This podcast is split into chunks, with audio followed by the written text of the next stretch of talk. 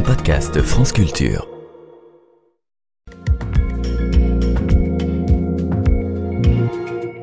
Alors c'est avec science et c'est avec vous, Pierre Repère, car notre camarade Alexandra est en vacances.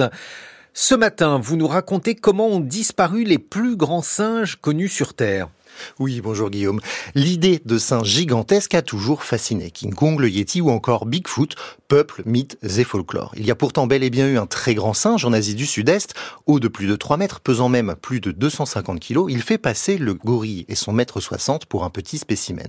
On découvre l'existence de ce très grand primate en 1938. Le chercheur allemand von Königswald tombe chez un apothicaire chinois sur une dent vendue en tant qu'os de dragon que lui identifie immédiatement comme appartenant à un singe. C'est à partir de là qu'il déduit l'existence passée d'un très très grand primate qu'il nomme Gigantopithecus Depuis, les scientifiques ont retrouvé près de 2000 dents de ce gigantopithèque, mais pas de squelette complet, à l'exception de quelques morceaux de mâchoire inférieure. Mais pourquoi n'a-t-on pas retrouvé autre chose que ces dents, les dents donc de ce très grand primate, Pierre? Eh bien, les chercheurs et chercheuses ne désespèrent pas évidemment de trouver un jour un squelette de Gigantopithecus, mais s'il n'y a jusqu'ici que des dents, c'est en raison d'un autre animal bien plus petit, le porc épic. Ces rongeurs couverts d'épines ont une fâcheuse tendance en fait à apprécier les squelettes, y compris ceux des grands singes qu'ils ramènent dans des grottes avant de les ronger avec avidité.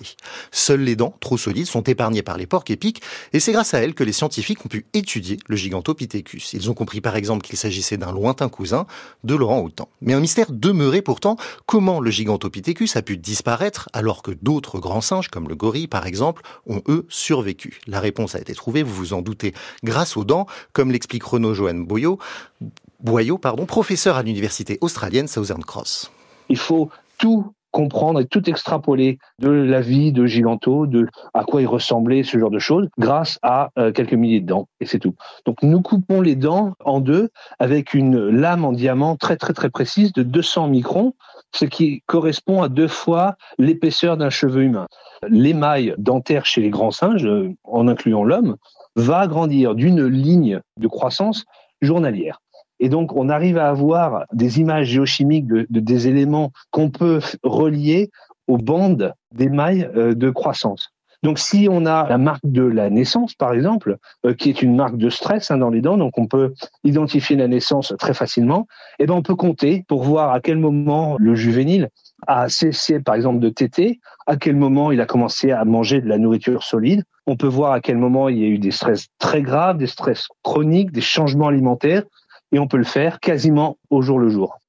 En plus des dents retrouvées dans des grottes, les scientifiques ont également analysé les différentes couches sédimentaires qui les entouraient et notamment le pollen fossilisé. C'est ce qui leur a permis de comprendre que, il y a plusieurs centaines de millénaires, l'Asie est peu à peu passée d'un climat constamment humide à un climat plus saisonnier, notamment en raison des moussons.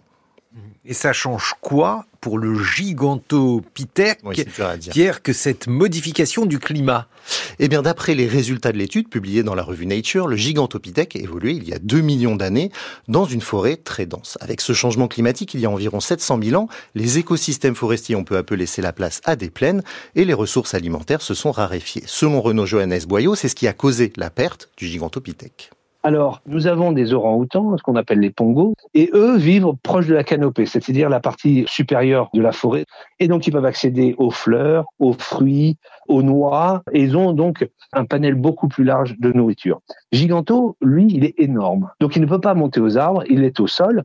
Quand il, se nourrit, il casse des branches ou, ou des racines même des arbres quand ils sont petits.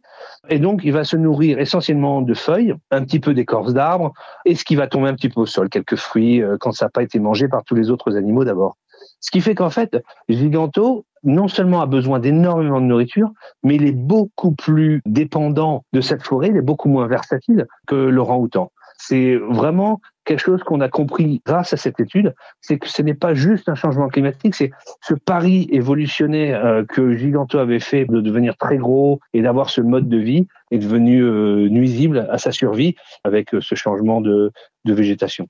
Selon les analyses des paléontologues, les derniers spécimens de ces gigantesques singes auraient ainsi disparu il y a maintenant 250 000 ans en raison du changement climatique, mais surtout de leur incapacité à s'adapter.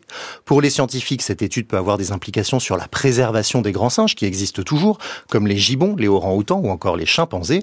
Leurs travaux permettent de réaliser que face au changement climatique, préserver les forêts et des espaces de vie pour ces primates ne suffira peut-être pas à les sauvegarder et qu'il convient donc, à l'aune de la sixième extinction des espèces, de l'anticiper. Merci beaucoup Pierre Robert.